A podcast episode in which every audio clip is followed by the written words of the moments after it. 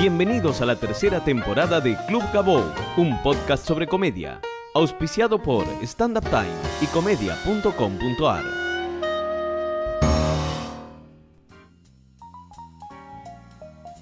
Bienvenidos a un nuevo episodio de Club Gabou. Mi nombre es Gabriel Grosval. Pueden encontrarme en Facebook con ese nombre o en Twitter como arroba. Pueden escuchar todos los episodios de este podcast en gabou.com.ar, también en iTunes como club y en YouTube. Y los lunes a las 9 de la noche en Radio Colmena, que es radiocolmena.com.ar. El invitado del programa de hoy es uno de mis comediantes favoritos. Tiene un estilo y temas que lo hacen muy particular. Quienes lo conocen podrán dar cuenta de esto. Tiene un disco propio en Spotify de comedia que pueden escuchar. Tiene un podcast, tiene una página y todo lo hace prolijo y con mucho cuidado. Todo además tiene su impronta. Cuando uno ve alguno de sus productos sabe que lo representan. Además estuvo en el Festival de Comedia de Costa Rica representando a Argentina y tiene mucho para contar. Vamos a hablar mucho de podcast, vamos a hablar mucho de comedia. Recibimos hoy en Club Gabou y hablando para afuera a Nacho Arana.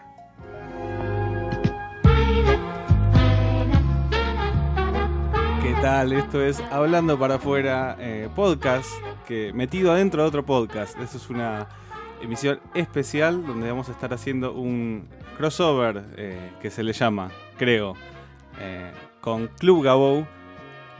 Que ahora les voy a contar un poco más de eso. Primero les quería contar eh, que mi nombre es Nacho Arana y esto lo hago muy, muy poco, de una forma muy poco ortodoxa. Porque lo estoy haciendo en vivo y siempre lo hago grabado y lo grabo como 200 veces y ahora lo voy a hacer en una sola vez. Y bueno, y tengo Instagram, me pueden seguir ahí. Siempre les digo que me sigan en Twitter, en otras, pero esta semana Instagram me gusta más. Le estoy dando más bola a los videitos y eso, porque estamos haciendo videitos para una función que, que vamos a hacer este viernes, de las cuales ya les hablé, en, en la sala Siranush con Ricardo Viciniano y Brian Rulansky. Cuando salga en el podcast mío, esto ya va a estar pasado, pero bueno, ustedes me, me sabrán entender y disculpar. El invitado esta semana es Gabo Grosval, que es el, el responsable de Club Gabú, entre otras cosas, es el, productor de stand-up eh, más importante de la Argentina. No lo digo porque, porque esté acá enfrente mío, sino todo el mundo, todo el mundo sabe lo que, lo que representa y, lo que representó y sigue representando el, podcast Club Gabou para, para muchos de nosotros. Eh, es la principal referencia de, Hablando para afuera, como lo dije en otros episodios. Eh, yo contaba a veces que a veces escuchaba Club Gabou y me ponía en pausa y respondía yo como hubiera, lo que hubiera dicho en determinada pregunta. Así que va a, estar bueno ver eh, a Gabo del otro lado también respondiendo preguntas para, para Hablando para afuera. Eh, bien, entonces lo de la función del viernes ya les dije, eh, también semana muy movilizadora porque estuve armando el carrito de bebé para Felipe, así que bueno, eso, eso está. ¿Por qué habla de cosas personales? La gente que escucha Blue Gabo dice, ¿por qué? Eh, Es raro esto, pero bueno, es un experimento que estamos haciendo y, y creo que, que va a estar muy bueno. Eso es todo de mi lado. Eh, con ustedes, Gabo Grosval. Bueno, bienvenidos. Bienvenido, sí. Fue raro, ¿no? Eh, o- ¿Te salió bien? sí, salió Vos, raro. vos sabés que yo cuando lo grabo en casa, la intro, también la grabo mil veces.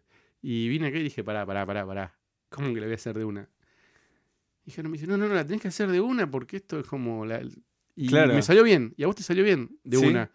Sí, fue, hubo, fue cosas, creo que cuando la analice me voy a querer matar, pero no hay que analizarla, creo que tiene que ser más eh, espontáneo. Porque la gente no va a parar a analizarla. Si lo que vas a decir es lo mismo. Te- pero te cambia a vos el tema de hacer radio de lo que es eh, el podcast, porque hay una diferencia importante que es esto de la edición. Cuando, trata, cuando traje la idea de hacer el podcast acá, eh, lo dije en el primer episodio que grabé acá, que todavía no salió en el podcast. Todo muy, muy confuso todo. Este, pero ya se van a alinear las cosas un poco. Ujú. Eh, mi principal objetivo era tratar de transmitir la, la cosa cotidiana que tenía eh, el podcast que hacía grabado en una casa, en una cocina o en un living, tratar de trasladarlo acá. Y acá tengo la ventaja que como el Matienzo es un lugar donde tenemos la jam y es un lugar casi, am- digamos, propio. Yo lo siento un lugar propio, ¿entendés? Es un lugar donde vos mismo venís, mañana tenemos la jam acá. Sí, Digamos, es un lugar donde venimos, donde estamos habituados, nos tratan bien, los queremos. Entonces, eso ayuda para mí un montón. Y además venimos un día que está todo cerrado, que, que- que está todo tranquilo. Y, y también me parece que eso le da un marco de, viste, de, de intimidad. Que está bueno eso para mí del podcast. Vos decís, ah, mira, los tipos eh, logran un clima que es muy difícil lograr en un medio por ahí tradicional, como una radio o algo así. Claro, sí, sí, es una de las cosas lindas que tiene. Aparte, no hay, no hay mucha, no sé en tu caso, pero no hay mucha edición después eh, en las charlas. No, yo no edito. Salvo saco ruidos. Y hoy con, con- Hoy edité uno que va a salir la semana que viene de Fede Cirulnik, que saqué toda una parte que hablaba yo de famosos que para mí son malos haciendo stand-up. y que le dije, esto lo voy a sacar y qué sé yo, y retomamos después la charla. Pero salvo eso, o también otra cosa es eh, cuando el comediante me dice, che, me, me- Esto sacalo después. Ok. Me ha pasado que se van eso. y me dicen, che, lo que dije de tal, ¿lo puedes sacar? Me pasó con una chica y después me pasó una muy buena, muy buena con un comediante eh, internacional, argentino, que me dijo, che, que es un podcast así, así, así, dale, dale, hagámoslo, hagámoslo, hagámoslo. Me insistió bastante y lo hicimos. Desde otro país estaba él. No voy a dar nombres ni, ni referencias para que, ¿Qué lo hicieron por Skype? que- Sí. Y lo más interesante para mí era que cuente cómo era el negocio, cómo era la experiencia, el trabajar afuera y bla, bla, bla. Y estuvimos un montón hablando. Y me habló pestes de otros comediantes, pero de comediantes de primer nivel internacional. Ajá. Entonces, bueno, eh, cerramos el podcast, qué sé yo, y a los pocos días me dice, che, me dice mi representante que por favor tal cosa la saque, qué sé yo. Bueno, bueno, bueno. Y me dice, che, y tal otra cosa también. Digo, ¿sabes qué? Bueno, saco esas dos cosas o tres cosas que me está pidiendo, nos quedamos sin podcast. No tengo más programas. No sé, y nunca lo puse porque fue lo único que nunca que grabé y nunca puse. Mirá, era una de las cosas que te iba a preguntar. Si tuviste. Ese solo, pero fue como, primero me insistís, después hablamos y después, dale. Vos todavía no, no te pasó. No, no- de no publicar. eso no. Me, me da pena cuando tengo que. Porque a veces se me hace. Lo que te decía, eh, hoy estaba editando el de Félix, que, que lo subo mañana. Que esto está en el pasado ya para el que lo escucha. Claro, claro. ya lo escuchó. Ya lo escucho. Pero bueno, fue una charla de casi dos horas. Y los tuve, terminé haciendo en hora y veinte. Y mm, hay cosas que me dio pena, pero llega un momento en que tenés que tomar una decisión de, de ciertas cosas que.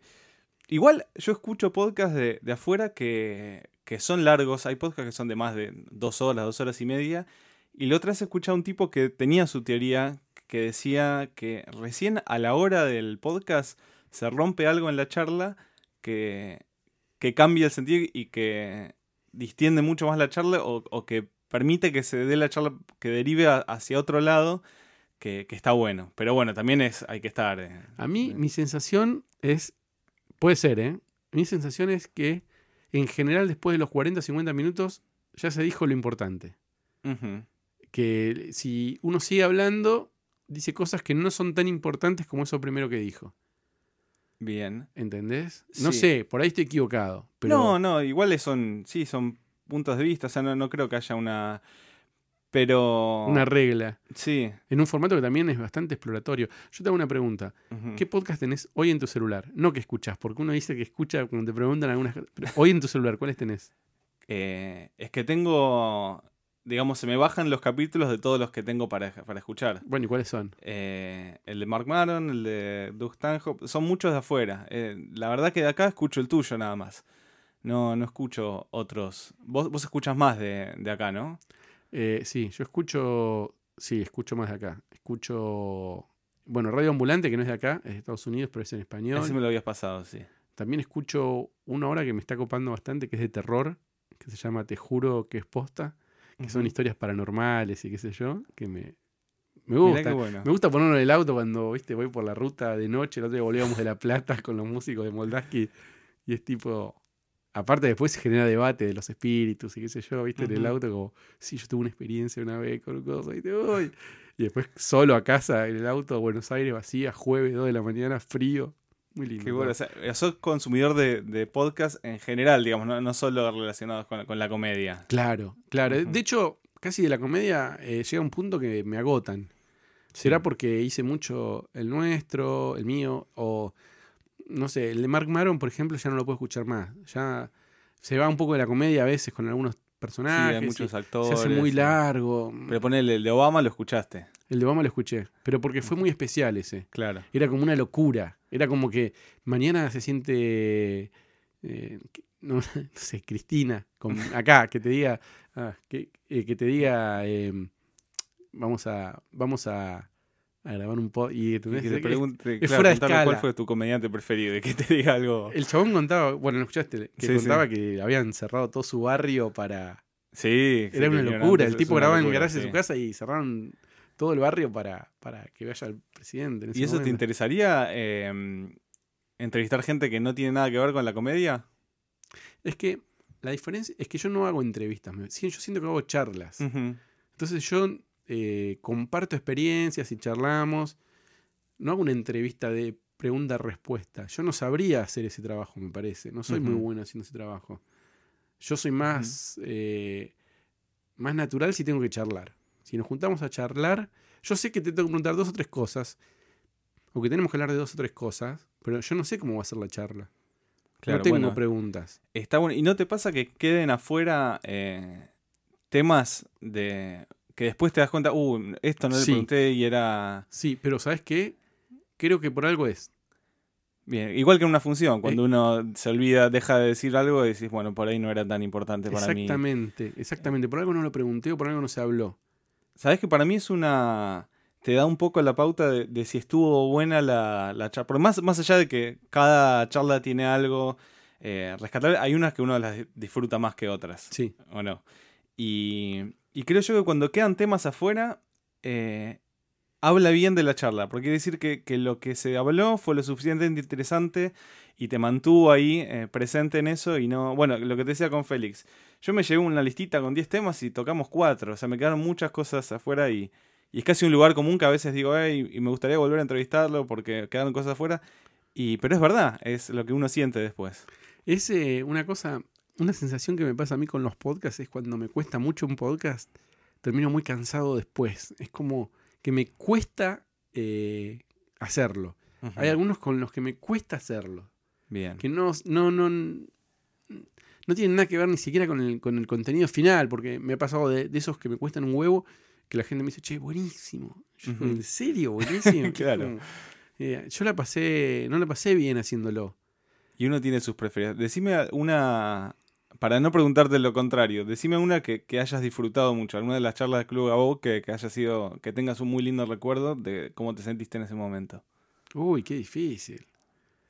Qué difícil. Eh, creo que la de Juan Barraza, la de Sebastián De Caro, estuvieron muy, muy bien, me sentí muy bien.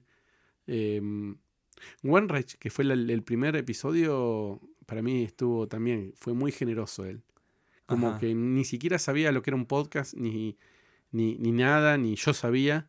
Y, y, y el tipo me atendió y me dedicó tiempo y se escuchaba como el orto. Y el tipo fue re paciente. Y también eso fue lo que me empujó a hacer el, el podcast. Porque ya dije, bueno, tengo el primer episodio con One Rage. Es como, Claro, sí. te- me obligué de alguna forma a tener que seguir porque ya está. Digamos, Claro. tengo, tengo las de espada, digamos, dale, seguí jugando porque si no sos un tarado. Y uno necesita esas cosas, esos empujes. eh. Claro. Yo me empecé a grabar y de entrada grabé muchos porque no quería desmotivarme. Yo tuve un intento de podcast anterior con, con Nico detrás. Yo lo escuché. A mí me Bueno, para mí fue muy loco cuando me dijiste que lo habías escuchado. Porque yo, Porque- yo, yo quiero que graben más podcasts. Yo creo que todos deberían grabar un podcast. Y ese me gustaba, me parecía divertido, que usted, porque ustedes se divertían ¿eh? en charlas de Sí. temas. Bueno, Sí, sí, entonces, sí. Bueno, y. Y grabamos como 10, pero subimos 3 o 4. Y yo no lo soporté más. Nico tenía, la tenía mucho. Siempre Nico la tuvo más clara con lo que había que hacer. Eh, no solo en el podcast, sino en, la comedia. Y, y me decía, no, pero boludo, hay que seguirlo. Esto es con el tiempo. Y digo, no, no, Nico, no me lo banco. Que eh, ver que hay, no sé, 10 personas lo escucharon. O gente conocida que me dice, che, pero ¿qué hablan entre ustedes? Como que no tiene sentido. Como que no le veían un interés. Y. Y fue un error, pero bueno, fue no Entonces, para que no pase lo mismo, dijo, bueno, me voy a obligar a entrevistar a mucha gente, así ya me comprometo a que lo tengo que subir, porque no puedo hacerle perder el tiempo a alguien y después no hacer nada con eso. claro. Y entonces, eh, bueno, fue una... empezó a funcionar y, y también me tomé el trabajo de, de sacármelo de la cabeza, pensar qué repercusión uno esperaba tener. Eh, que creo que está bueno en general eso, o sea, no, no estar pensando, bueno, esto tiene que tener a punto a que te lo escuche tanta gente, o sea, que pase lo que tenga que pasar. Pero ahora tenés buen resultado. Sí, pero en parte también porque no porque no estaba esperando nada y lo que pasó, lo poco que esperaba se, se dio mucho mejor. Es que es muy extraño eso del resultado. Porque uno dice, ¿cuándo está bien lo que estoy haciendo y cuándo no? Y. No sé, a mí eh, que ir a, no sé, ir a, a una función al interior y que alguien me diga, che, yo escucho tu podcast, me ayuda un montón porque quiero ser comediante Sí, eso es muy loco. y, y me ayuda, me, me inspira, me doy cuenta de cosas. Con que me lo diga una persona ya está. Si a mí, eh, yo le puedo dedicar una hora por semana o dos horas o tres horas, que es total lo que me lleva entre editar, subir, bla, bla, bla, a compartir mi experiencia y a charlar con comediantes. Eh, si le puedo hacer, eh, si le puede ser útil a alguien, para mí es genial. Es, ya está. Y la verdad es que siento eso, que, que estos podcasts le sirven a un montón de gente.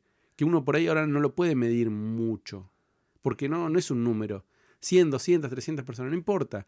Esas 100, 10 que te escuchaban a vos. Eh, que pasa que ese era un podcast de... Para mí hay dos tipos de podcast, o más. Uno es de herramientas o de experiencias, eh, donde alguien escucha lo, cómo trabaja otra persona y aprende. Y después están los podcasts de humor, por ejemplo. O de series. O de mm, temáticos, pero de otra manera. Temáticos donde eh, la gente quiere hacer humor. ¿Ustedes querían hacer humor o hacían algo de humor o tenían como, como temas? por- sí, por- teníamos temas, no, no queríamos hacer un... Sí, queríamos tener charlas lo más sinceras posible sobre, sobre temas específicos. Y uno era, no sé, un día hablamos de la Me infidelidad. acuerdo de eso.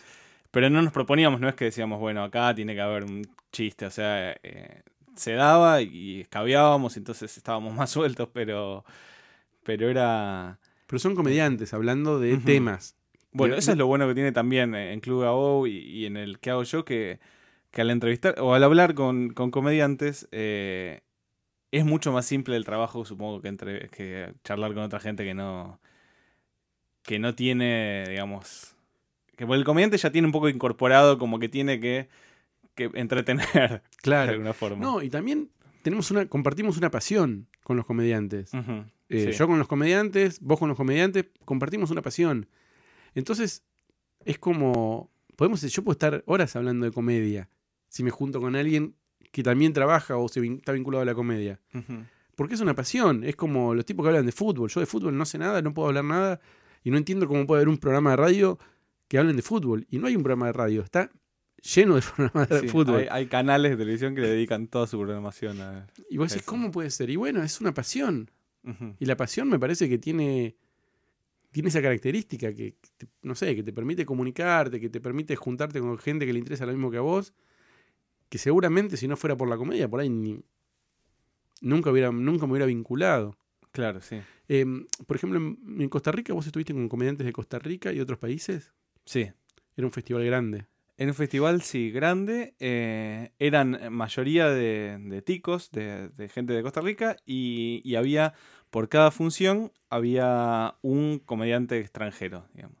Estuve con gente, tuve con Diego Viñolo de, de Uruguay. Uruguay, eh, mexicanos había varios, eh, de Nicaragua, de El Salvador. eh, no, Y- fue. Y podías hablar todo el tiempo de comedia, ¿o no? Claro, sí, sí, sí, era todo el tiempo. Y era mucho más estimulante porque también estabas con otras realidades y cada uno lo entendía a su manera. Y ¿Y alguno grababa podcast o hacía podcast? había uno, sí, sí, Javier Medina de Costa Rica tenía un podcast que lo escuché después, pero que lo había dejado de hacer ya. Eh, uno solo. De hecho, hablé con un chico de, de Costa Rica, con Pablo Pérez, que ya subí esa charla. Eh, y ahora si vuelvo, también la idea es po- poder grabar más, eh, más charlas. con- Más charlas. Yo lo que noto es que el stand-up o la comedia en cada país toma como un destino propio, ¿no? O una for- un formato propio que tiene que ver con la cultura del país. Por ejemplo, eh, en Argentina tiene una impronta para mí muy teatral, De hacerse en teatros, con elencos, cómico, con, viste, cómico stand-up, con la ropita toda igual o con un decorado, viste, una cosa teatral para mí. En España tiene esta cosa de modalidad de bares. Digo, en Argentina hay bares y en España hay teatros también. Pero digo, de cómo, de dónde se fortalece el género. En España me parece que el formato es el club de el- el bar de pueblo donde va el comediante, hace la rutina, este, y está lleno de comediantes que hacen ese circuito. Que es bastante parecido a lo que pasa en Estados Unidos, el club de comedia. El club de comedia donde van los comediantes y donde va la gente a ver comedia y donde los comediantes van rotando. También hay teatros, digo, pero digo la impronta o cómo Sí. nace. Em, ¿Vos pudiste notar algún alguno de estos formatos en México o en Costa Rica que No, no porque eh, la, la contra... Sí, es algo que les pregunté también a ellos, pero no lo pude vivir ahí porque cuando yo fui en la semana del festival se, se circunscribe toda la comedia a eso. O sea, todos los shows que hay en, en bares o en teatros se cancelan para ponerle el foco al festival. ¿Y qué hay más? Y- eh, ¿Teatros o bares? Hay... eh, No, hay más bares, me parece. Igual creo que es... eh, vos acá, en, en Argentina, ¿lo ves como todavía que es más... ¿Hay una impronta todavía del teatro o tiene que ver con los inicios de- del stand-up? Porque ahora en día me parece que hay más bares y hay más... Sí, hay Sí. más bares, hay más bares, pero, pero al, al, al comi- al principio, el inicio del género estaba muy... eh, eso de ponerle un nombre al show, por ejemplo. Sí. Eh, ¿Entendés? Que esto es un tema que yo veo. No tiene que, viste, la discusión con la- las fechas que estamos haciendo en Sirenus. Para mí, un show no tiene que tener un nombre. Porque no es un show, son tres comediantes que hacen su rutina de stand-up. Claro. Entonces, eh, la gente va a ver a esos tres comediantes. Eh, ponerle un nombre. Pero a veces no es que también ayuda al público, uno tiene que tratar de ayudar al público, que, porque uno lo tiene claro eso. Pero, y hay ciertas cosas con las cuales no transas, qué sé yo, no, yo no me pondría a hacer un sketch, porque no, porque no me siento capacitado para hacerlo bien y no creo que, que le sume a- al, al show. Pero, pero por ahí un título uno piensa que por ahí le ayuda a vender. a- digo, cierta gente que, que todavía no tiene tan incorporada la idea del stand. Igual creo que la gente tiene mucho más incorporada la idea del stand de lo que uno cree. Yo creo que sí. Lo hemos visto en películas, en series. Ya está, ya pasó la primera etapa. Pero puede ser, ¿eh? Puede ser. A mí me gusta mucho y banco mucho el show sin nombre y que el nombre sea el, el nombre del, del comediante o cuando era Campa, que yo prefería Campa que Jugo y, y Confusión que es ahora. Me gusta Jugo y Confusión. Pero Campa me gustaba más. Campa estándar. Punto. Claro. Este, me gusta esa cosa de Campa Pichot. eh, ¿Viste? De, el nombre y ya. Si Yo Claro. lo que voy a ver es eso. Bueno, Claro, bueno. sí, sí, es un...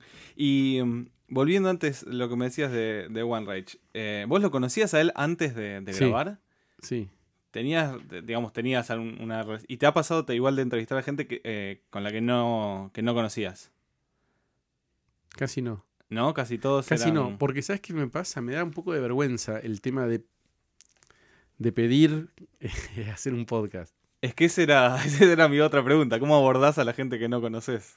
No, en general es toda gente que por algún motivo conocí eh, y por y le digo, che, mirá, además hago esto.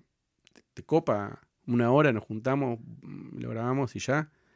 Eh, y sí, por lo general me dicen que sí. Mm, No me da. Intenté, por ejemplo, eh, hacer dos a personas que me hubiera gustado entrevistar. Uno es Pinti, a través del. nos- yo trabajo con un productor en Rosario, Hoyson, que es el productor además de, de Pinti. Y varias veces le dije, che, tengo este producto. Pero ¿entendés? Es difícil explicarle a un tipo grande lo que es un podcast. Y le digo, tengo este producto, este, me gustaría sentarme con él, puedo ir a la casa, grabarlo. Y sí, le voy a preguntar, preguntar a la manager, pero viste, es como. Quedó ahí. Sí, tampoco quiero insistir, porque yo con este productor tengo que negociar eh, shows y cosas de trabajo. Y que quede como un, como un favor que me están haciendo, este, por más buena onda que tengamos. Eh, no, ¿Entendés? No es un favor, no quiero esos favores. Claro. Es rarísimo lo que te No, estoy que- diciendo. no, no, pero- pero se entiende. O sea, que no, que no es que se metan al medio, digamos, de que sea una cosa más que, Claro. que tiene que estar pendiente de... Eh, O sea, el tipo ese trae, Hoyson trae, no sé, llevó a, a, eh, este grupo que vino a fin de año eh, de los Guns N' Roses a. Rosario. Tipo que está con cosas muy grandes y que yo le estoy rompiendo la bola, viste, por un podcast. Con, bueno, todo bien, digamos. Este, y después el otro que quise hacer, también, que me ayudó un poco eh, me dio un teléfono Santi Abate para entrevistar a, y charlar con Corona, Mirá. con Jorge Corona. Porque Santi Abate, que había sido productor de Corona, eh, me contó un montón de historias y qué sé yo. Y yo dije, este tipo lo quiero entrevistar porque, no sé, me parecía muy, muy gracioso, muy divertido lo que podía llegar a salir. Y estaba muy enfermo, hablé con Mónica, con su mujer, varias veces. Che, y tampoco me, no sé, tampoco me da a insistir. Es como, no, no sé, yo no soy un productor periodístico tampoco, ni, ni nada. Yo lo hago, trato de juntarme con la gente que, que, que, que me rodea o que conozco por algún motivo. Y también una cosa que me gusta del podcast es eso, es decir, bueno, este es mi, este es mi paso por la comedia. La gente con la que yo me junté a charlar es gente con la que me vinculé estos años o me vinculo y, y que le tengo un aprecio y un respeto Sí. eh, y quiero que sean parte de este, de este espacio. Entonces, para, para mí la comedia es esto. Son estos.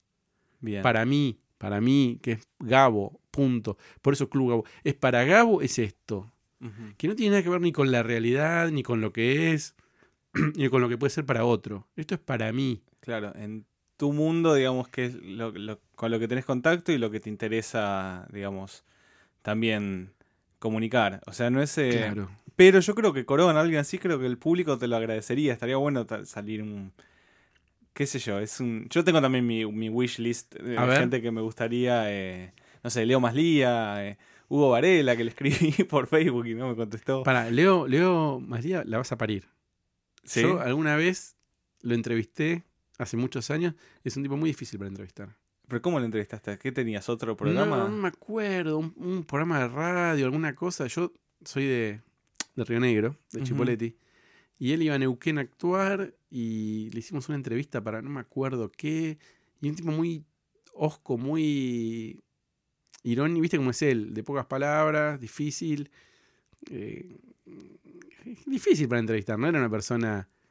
Y Eh, pero vos en ese momento, ¿qué, qué yo era pendejo, tenías? no sé. Por eso digo, por ahí hoy en día lo podrías 18, encarar desde 17. otro lugar. Ya... Sí, sí, sí, eso es uno de mis... O sea, uno de los tipos que más admiro. Claro, bueno, a mí también me pasa eso. Yo Bueno. escuchaba, me bajaba los MP3 a, a los 14 años, eh, entonces... Bueno, yo tenía cassettes, no había ni siquiera... MP3. Bueno, pará, Leo Maslía me dijiste, eh, eh, Varela, Sí, después gente que no tiene que ver con la, con la comedia, no sé. em, Jorge Serrano, de Los Auténticos Decadentes. Es un tipo que, que me siento muy cercano sin conocerlo eh, en las letras de cosas de canciones de él. Y no sé por qué. Y sé que el tipo vive en Gessel y yo voy seguido a Gessel. Podría, no sé, un día encontrármelo y... para mí el tipo tiene que ver con la comedia. Para mí los auténticos decadentes... Sí, tienen comedia. también. También sí, desde otro lugar, pero. Pero. Pero sí, puede ser. Eh, y después, como una, una cosa que yo ¿Nadie más? No, tengo algunos, pero. A ver. Eh, bueno, Marcos Musto, que es, eh, es amigo de mi viejo de la infancia, y ahí podría, pero no sé qué onda.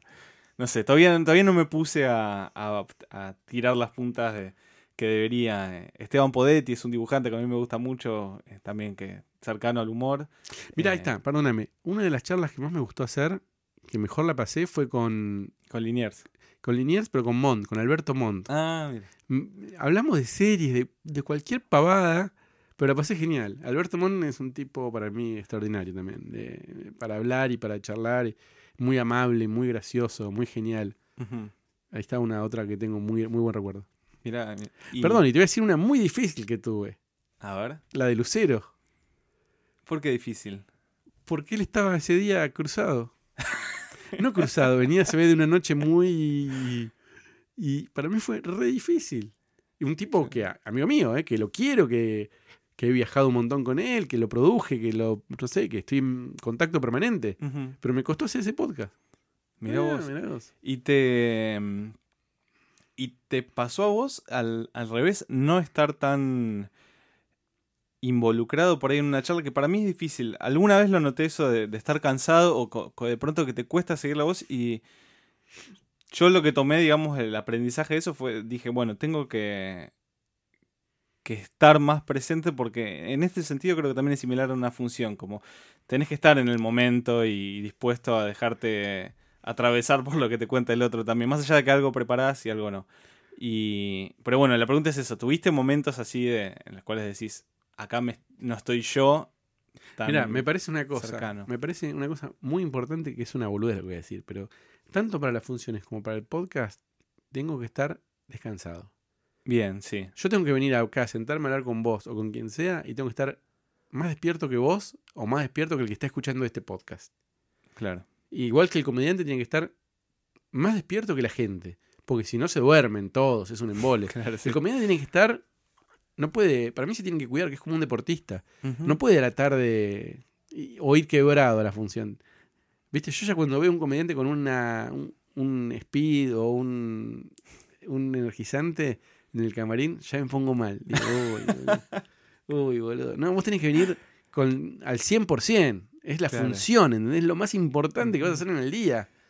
Claro. Por eso es sí, sí. exagerado. Y a mí me pasa lo No, mismo con no, el es- podcast, ¿eh? ¿A vos no? No sé qué. No, sí, sí, sí. te pasa también y, y hay muchas analogías entre una función y, y el podcast, creo. Está eso y está también el tema de que vos lo preparás hasta cierto punto, creo. Y también tenés que estar dispuesto a, escuchar. a escuchar y a reaccionar a lo que pasa. Pero más en la ma- el podcast es más flexible, la función al ser en vivo y en el momento tenés que llevarla preparada. Vos no podés jugarte a ver qué pasa. No, no, claro, pero el podcast también tenés que preparar hasta cierto punto. Más o menos de por dónde querés llevarlo, de qué querés hablar. Pero vos la función mm, dejás muy poco al azar. ¿Yo? Sí, Sí. cualquier comediante de pero vos, tam- vos sos muy prolijo. Vos no te, no te regalás. No, pero, pero lo que más disfruto es cuando también eh, me salgo un poco de eso. O sea, cuando, cuando empiezan a pasar otras cosas y uno eh, aprende a reaccionar a eso, te sentís más vigente y, y Más vivo. más, sí, más de estar ahí. ¿Hubo una función en tu carrera de comediante que vos digas, esta fue la función que yo, ya está, ya está, esto es lo que yo puedo hacer, esto es lo que yo quiero hacer. Esta es la función que me salió mejor todo. Sí, ¿Te acordás cuál fue? sí, hubo. Sí, hubo dos o tres que. Y es muy loco que en tantas funciones haya tan pocas en las cuales uno llegue a ese techo de. No, no. Pero sí, pero, pero una que me sentí así fue en, eh, en Magno, en un espacio que está en Caballito, que en ese lugar tuve, hay lugares donde siempre me ha ido más o menos tirando para abajo y hay lugares donde siempre fue una fiesta y ese es uno, como que ahí siempre estuve bien. Y fue una función en la cual justamente pasó eso, o sea, como que entraba el material todo bien y, y de pronto gente que te, te devolvía cosas y reaccionar de la manera apropiada y que, y que se conec- conectar bien con la gente a, a partir de eso. Magno es un lugar que no conozco, mira lo No. que te digo. Y a priori no. Yo tengo otros eh, amigos que me dicen que, que por ahí que no la pasaron también ahí, pero ahí no sé, tu- tuve suerte con la gente, no sé, pero siempre me pasó que esté. Fui tres veces. Siempre lleno y siempre. Siempre lindos recuerdos, sí. Eh, tengo algo de, del. No sé si, sí, sí, lo voy a, a comentar. Algo que. de mi relación con, con Club Gabou. Epa. Eh, que como te decía, eh, yo siempre lo, lo escuchaba y siempre lo escuché todos los capítulos y, y me pasaba esto de, eh, digamos, de, de poner pausa cuando me interesaba mucho en, en algo y ver cómo respondería yo o cómo pensar, porque también está bueno eso, o sea, uno lo puede poner pausa y, y detenerse a reflexionar sobre qué es lo que se está hablando en ese momento y antes de pasar a otro tema, como involucrarse también en, en la charla. Y, y a mí algo que me pasaba a veces eh, era no, para no estar de acuerdo en algunas cosas, como que había algo que se decía mucho, viste que hay temas recurrentes que, que se repiten, ¿eh? Y, que, y que vos decías que, eh, que el comediante si, si es bueno, eh, se tiene que preocupar por ser bueno y, y lo demás se, se va dando, como que se, si vos sos bueno se van a dar las cosas. Sí. Y yo lo sufría mucho siempre que decían eso porque decía, pero puta, yo ya soy bueno, o sea, yo estoy laburando y creo que soy bueno y no... No está pasando, no está no sucediendo. está, no está sucediendo. Y, y bueno, entonces, y, y estar en Club Gabor era como uno de los, de, digamos, de los ah, desafíos o de los anhelos en ese momento, de estar ahí. Eh, Pero igual no- estar en Club no, no significaba ser bueno tampoco. o no para mí sí, para mí era un espacio de legitimación. En, su en el momento que alguien que estaba ahí era. Sí, era como. No. Esta persona tiene algo para decir y, y vale la pena escucharlo. Pero para mí, Claro. para mí tiene algo para decir. Bueno, ¿a dónde voy? ¿Por qué cuento esto? Porque yo creo que esto en, en parte me avergüenza decirlo, pero en parte creo que le puede servir a gente que está empezando y que cuesta ponerte en tu lugar. O sea, cuesta... A mí me costó mucho de entrada, no sé, yo cuando escuché que creo que tenía dos años, y no sé por qué yo sentía que ya tenía eh, derecho a decir, a, no sé, con club o con festivales o con cosas que uno decía, "Eh, y, y yo como no estoy ahí. Y lo veo ahora a la distancia y digo, no, no estaba, no estaba donde yo creía que estaba. Mismo también cuando empecé a hacer stand ya me comparaba con Mellera mucho de entrada, porque más o menos empezamos en la misma época y decía, eh, pero, pero este pibe como que es bueno y todo, pero, pero yo también y mi camino no se está dando así y, y cuesta tener la perspectiva, o sea, uno no tiene ese momento la perspectiva para darte cuenta de que hay otras cosas que te están faltando o tu camino va por otro lado y, y se tiene que ir dando a tu manera.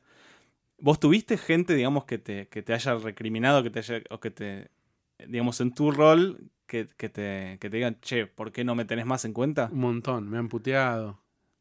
¿Y cómo haces inclu- para...? Incluso me putearon cuando. fue muy bueno. Un comediante de Córdoba me puteó cuando se hizo el Festival de la Palabra en el Tecnópolis.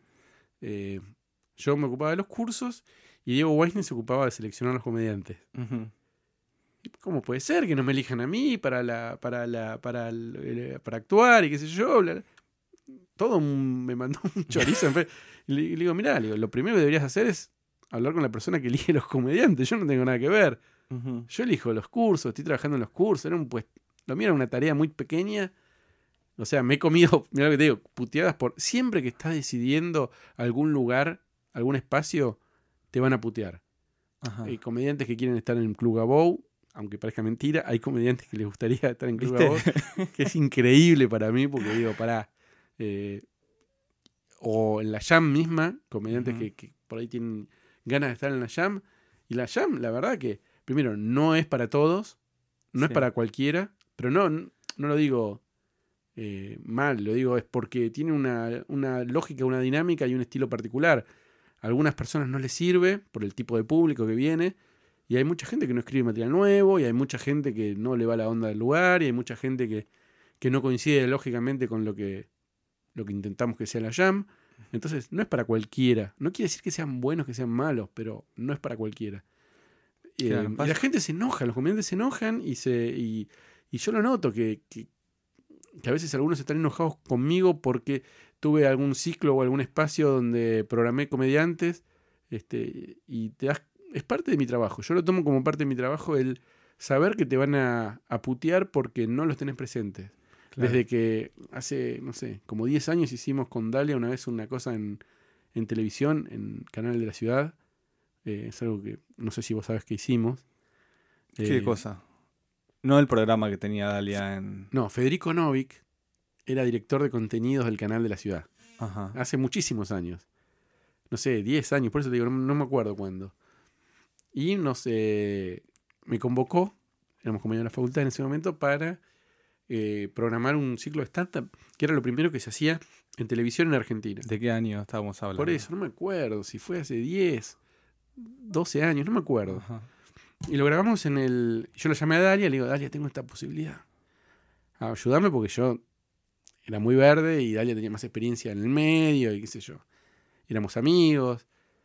Eh, y me ayudó y lo hicimos y grabamos con, me acuerdo, no sé, estaba Vinchu, Fernando Quintanz, Campa, Celsi, eh, Gianelli, no sé, era el grupo de comediantes que estaban en ese momento. Natalia Carulias creo que estuvo, no me acuerdo, era un grupo grande de comediantes que eran los que en ese momento eran más importantes para nosotros. Y un montón que se quedaron afuera y me, nos putearon, ya de aquella época. Claro. Entonces sí, es parte del trabajo. Es, parte del trabajo y es parte también, y me, lo lamento por el comediante que no se da cuenta que, que si no es convocado es porque no sirve para ese proyecto, no sirve para ese lugar, o, o, O por ahí sí sirve, pero hay otra gente que también y hay un corte que alguien tiene que hacer. Eh, A ver, yo siempre digo lo mismo, a mí me gustaría que me llamen para un montón de cosas que no me llaman. Para un montón de espacios y de lugares y de shows y programas de televisión donde van productores y eligen comediantes que a mí no me llaman. Pero entiendo que hay gente que por ahí más adecuada para ese puesto. Claro. Eh, y me han forreado con eso, ¿viste? Me han llamado a lugares para hacer cosas. Sí, te vamos a llamar, te vamos a llamar y después no me llaman o llaman a otro. Yo no me lo tomo como, me lo tomo como bueno. No, no, no, ah, será otra persona la más indicada y la trataré de apoyar y ya me llamarán y si no me llaman, no sé, no dependo de que me llamen de un lugar. Claro, bueno, eso es lo, lo interesante también, creo que... em, por un lado, es loco que uno genere un espacio de lo que sea, un podcast o, o un show, y que ya haya gente que quiere participar de eso y se pone mal si no lo en cuenta, ya, ya es, es, algo, es algo loco. Pero también yo me pongo en el lugar del, del que se indigna porque uno la vivió. Vos te y es- indignaste. yo me indignaba, pero yo me indignaba un montón por todo. o sea, no era, no era por... ¿En serio? No, no, no me imagino como Pero- en tu casa. Nunca te hubiera escrito, o sea, no, pero... Y aparte yo tenía también esto de jamás escribirle a nadie como... Digo, es un espacio que me tengo que ganar y no puedo decirle, che, Gabo, que, que quiero ir al podcast. Eh, pero mm, siento que lo interesante, o sea, lo, lo que vale la pena rescatar de esto es que cuesta ponerte en tu lugar eh, y hay gente que realmente siente como que debería estar. Y hay gente que por ahí eh, sí se merece otras oportunidades o, o por ahí no se saben dar a conocer también. Por eso digo que no es solo ser bueno en lo que haces, sino que también hay otro trabajo que hay que aprender a saber hacer, de que es darse a, a conocer o relacionarse de otra manera. Sí, tratar de hacer las cosas lo mejor posible, punto. Mira, vos te pensás que a mí no me gustaría que este podcast no me llamaran de una radio importante para hacerlo. Obvio. De una ¿Dónde- radio, digamos, de una radio que me pongan una plata en el bolsillo todos los meses que vos diga, tomá, Gabo, vení una vez por semana, grabemos. Obvio, ¿a quién no? Pero no me estoy preocupando por eso. Al contrario, estoy acá disfrutando. Vengo acá, est- estoy feliz de estar en, en, digamos, en, en Radio Colmena porque me siento que para mí es un cambio de pasar de mi cocina a grabarlo en mi cocina, pasar a una radio. Yo no lo puedo creer, que hay micrófonos, que hay auriculares, que estoy grabando, que hay un operador. ¿entendés? Y bueno, eh, es lo que. Hoy es esto y lo tengo que disfrutar y lo tengo que hacer lo mejor que pueda. Claro. Pero no me tengo que estar. O sea, ni, ni amargando porque no me llaman de otro lado, ni preguntando, ni mandando un mail a un, produ- a un programador. No se me ocurriría mandarle un mail a un programador de otra Claro. radio. Sí. Traté de, con mucho esfuerzo estoy acá y estoy feliz de estar acá.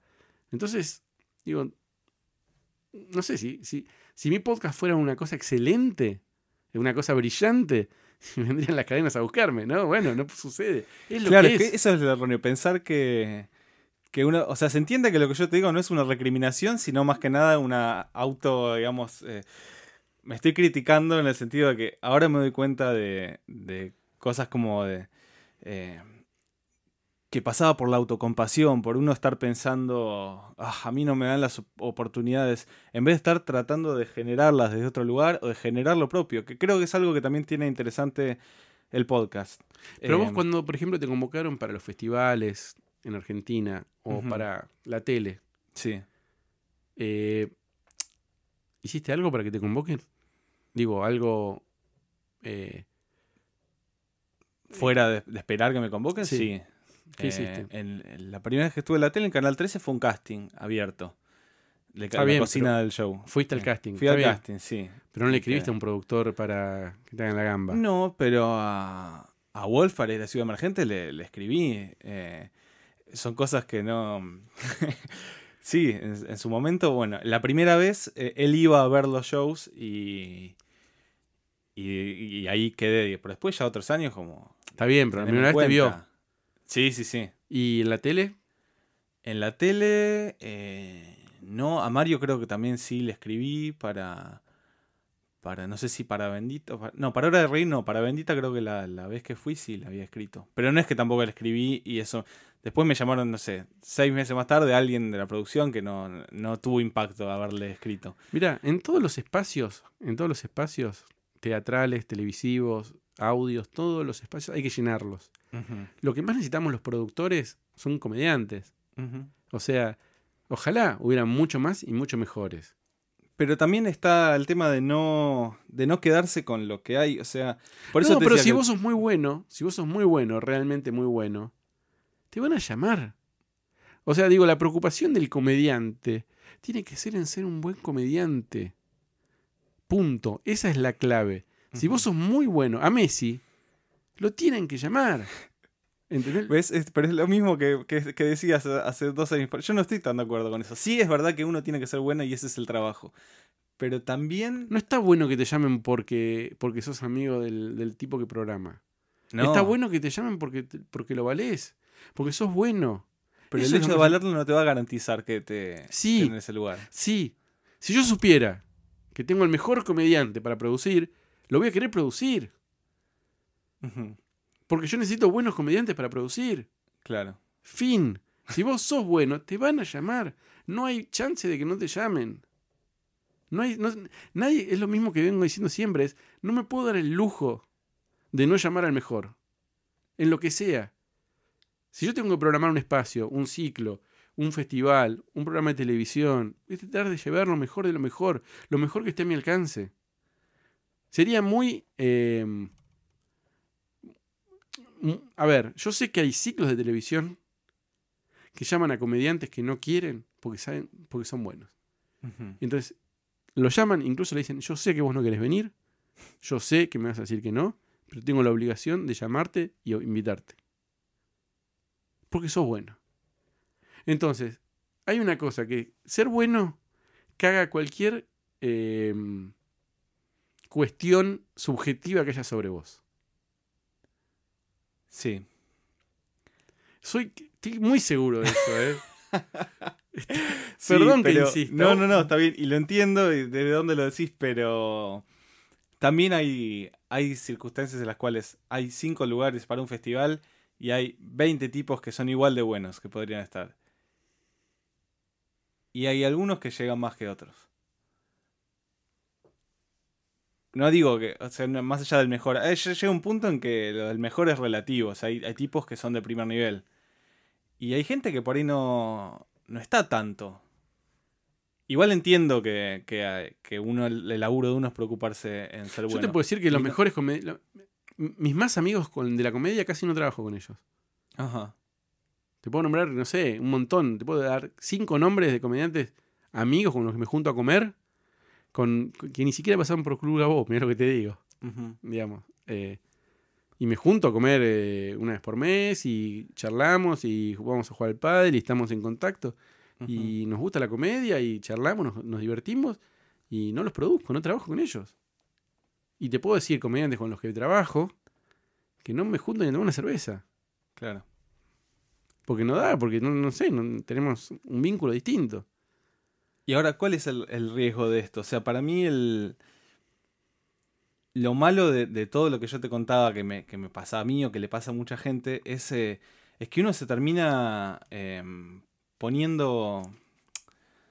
Como que te terminás... eh, se te empieza a crecer una oscuridad dentro tuyo que es muy nociva y es muy feo cuando Totalmente, empieza... totalmente. y te empieza a jugar en contra tuyo. Por eso me digo, me, me parece que valió la pena contarlo, eh, porque me doy cuenta que, que esa, eso me hizo muy mal a mí. Totalmente. Totalmente. ¿Sabes quién es para mí un ejemplo bárbaro de lo contrario? Eh, Nico A de ver si Trasí. coincidimos, sí. Nico Bueno, de Trasí es un ángel. Nico toda la vida lo tuvo, lo tuvo Bueno. bien claro. En ese sentido es el espíritu que para mí hay que tener. Es, hay que tratar de, de- de- de pensar en uno más que pensar en lo que le pasa a los demás. Claro. Eh, a mí es lo que también me funcionó como productor. Yo veo productores nuevos todo el tiempo, pro- aparecen productores nuevos todo el tiempo. Sí. Eh, competencias, que, comediantes que se van con otros productores. eh, o sea, la verdad que ves cosas horribles del- desde el punto de vista espiritual o de valores. Eh, sin embargo, yo trato siempre de rescatar lo bueno que me pasa y quedarme con, con, las, con las buenas experiencias y con, con lo que me toca y tratar de disfrutarlo. Y, y, es lo que me resulta. Claro.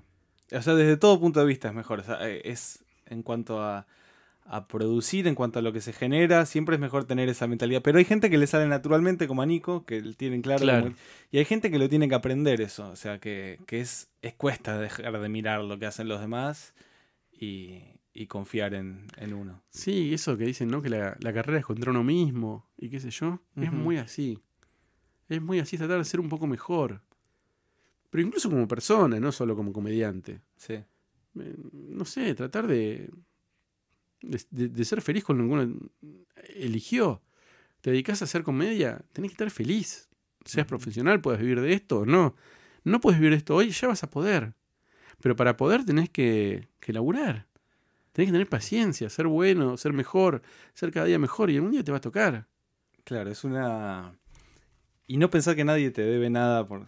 que es una linda letra de, de Jorge Serrano. Mira cómo volvemos. Hay una canción que dice: No andas siempre por la vida protestando como si la vida te debiera algo más que la. Bueno, es- pero es. A mí me encantó esa parte de como la vida no te debe nada, o sea, per se, porque. Nadie te debe nada. Nadie te debe nada. A mí me ha pasado con comediantes que, que, que los vi. Empezamos juntos y creció ese comediante y crecí yo también como productor, pero creció. el- y ni él me debe ni yo le debo. Eh, a los dos en su momento nos sirvió la, la relación y en un momento nos dejó de servir.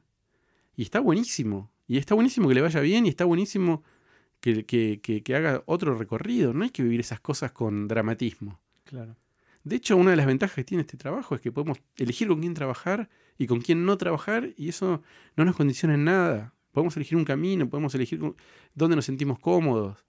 Eh, te- digo, si no nos Y- quedamos trabajando en una oficina, Y aparte podés eh, hacer un camino distinto a lo que esté. Mira, esto es. ¿Vos que estudiaste comunicación sí, en la UA? sí. Ah, mira, yo también. Eh, y había una. Me acuerdo que una, una anécdota que me. Sí. Eh, que me quedó de, de un profesor que ni me acuerdo, creo que en un seminario informático, una materia de relleno que no tenía mucho que ver con el tronco de la carrera, pero que el tipo nos hizo escribir a todos en, una, en un papelito cuál era el trabajo soñado, qué era lo mejor que nos podía pasar, qué esperábamos de la carrera. Y, después se puso a leer todo. Bueno, editor del New York Times, eh, jefe de redacción de Clarín, y eran todas así. Y el tipo en un momento dice, eh, nadie puso fundar mi propio diario, tener mi propia... Como que todos están mirando lo que hay y tratando de, de llegar al escalón más alto de eso que ya existe. Y nadie piensa que podría crear algo... eh, y es interesante, uno también puede, puede salir de lo convencional y si no te llaman de algún lado, buscarte otro camino. O sea, no, no está todo ya dado. Bueno, yo quiero decir una cosa, como ejemplo y ya nos vamos. Es, eh, yo hice comedia.com.ar, que auspicia este podcast, pero digo, una etiquetera de comedia. ¿Por qué? Nadie la había hecho. No sé. Y hoy está funcionando bárbaro, está funcionando re bien. Eh, mm, no sé, son cosas, hay que estar atento, hay que ser creativo, hay que buscar agujeros, hay que buscar necesidades, hay que estar atento. Yo como productor, Claro. hay, hay espacio para ser creativo. Todavía como comediantes somos re pocos, son re pocos los comediantes. Y hay muchísimo para mejorar. Entonces, nada, hay que seguir trabajando y escribiendo y siendo innovador y buscar recovecos y necesidades y espacios que todavía no están ocupados. Eh, no sé, me parece que más que quedarse preocupado por lo que le pasa al otro es ver cómo uno encuentra su propio, su propio camino, su propio recorrido. Hoy vos sos el único comediante que tiene un podcast. Mira. Y ya eso es un diferencial enorme. También. Sí, es cierto. Es cierto. Sí, pero es verdad. Y, y es lindo. eh, yo me propuse un poco eso. O sea, me gusta la figura del comediante que tiene un podcast. Que en, en Estados Unidos es muy común. La mitad de los comediantes que me gustan tienen su podcast. Es excelente. Es excelente, te va a ir genial con eso. Eh, digo, es parte de tu trabajo, va a ser parte de tu trabajo, es parte de tu, de tu, de tu actividad semanal. Y bueno, ¿ves? Es- Está ahí. ¿Cuánto tiempo te llevó? ¿Años? ¿Cinco años? Encontrar algo que vos digas, "Es- con esto voy a ser propio, sí. voy a- y distinto. Bueno, acá estamos. Acá estamos. Bueno, eh, estamos bien, ¿no? Estamos perfectos. ¿Cómo...? Ay, no te pregunté lo de... ¿Tenemos dos minutos más? Dos minutos. Ok, eh, decime algo que te haya hecho reír mucho en, en tu vida, en, en la comedia y en tu vida personal. En la comedia te puedo dar tres nombres de comediantes. A ver. Julián Cartoon, Julián. Lucero.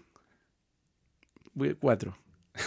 Eh, Merpin y eh, Fernando Gonet, el negro Gonet. Ah, mira. Son para mí son gente que me hace reír, eh, no necesariamente en un escenario, sino en la comedia, en el- la comedia diaria de todos los días. de- En todo lo que hace. hasta en un grupo de WhatsApp, te mandan un mensaje y te hacen reír.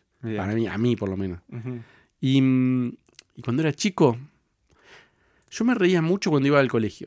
Yo iba con, al colegio con, con mis compañeros del... Me reía, la pasaba bien, me reía mucho, hacíamos muchas cagadas. Eran muy hijos de puta. ¿Vos eras eh, quilombero No, o eras no. el autor intelectual? No, la- no, yo era re traga, segunda fila, qué sé yo. Era muy nabo, pero soy muy nabo, pero en ese momento era además muy gil. Eh, pero me divertía mucho de las cagadas que hacían los demás. Tipo meter una moto de la re- preceptora en el aula y, y ponerse a andar en moto. ¿viste? Ah, bueno, heavy en un colegio. Sí, más o menos, qué sé yo, era, era un poco rústico, puede ser. Eh, cagadas de ese tipo, grosas, pero que para mí eran muy graciosas. Era, yo iba al colegio porque sabía que la pasaba bien. No sé, rarísimo lo que estoy diciendo, pero me pasaba. No, está bien, está bien. Eh, Y, y es verdad, uno en el hay momentos en. Yo también, muchos de los momentos son, tienden, se remontan a- al colegio o a esa época. Así que, bueno, bueno, estuvo bien este experimento. Me pasé genial. Gracias Bueno. por, por tu tiempo. Gracias a vos, Gabo. Producción Alan Janowski y Gabriel Grossman. Auspiciaron Stand Up Time y comedia.com.ar.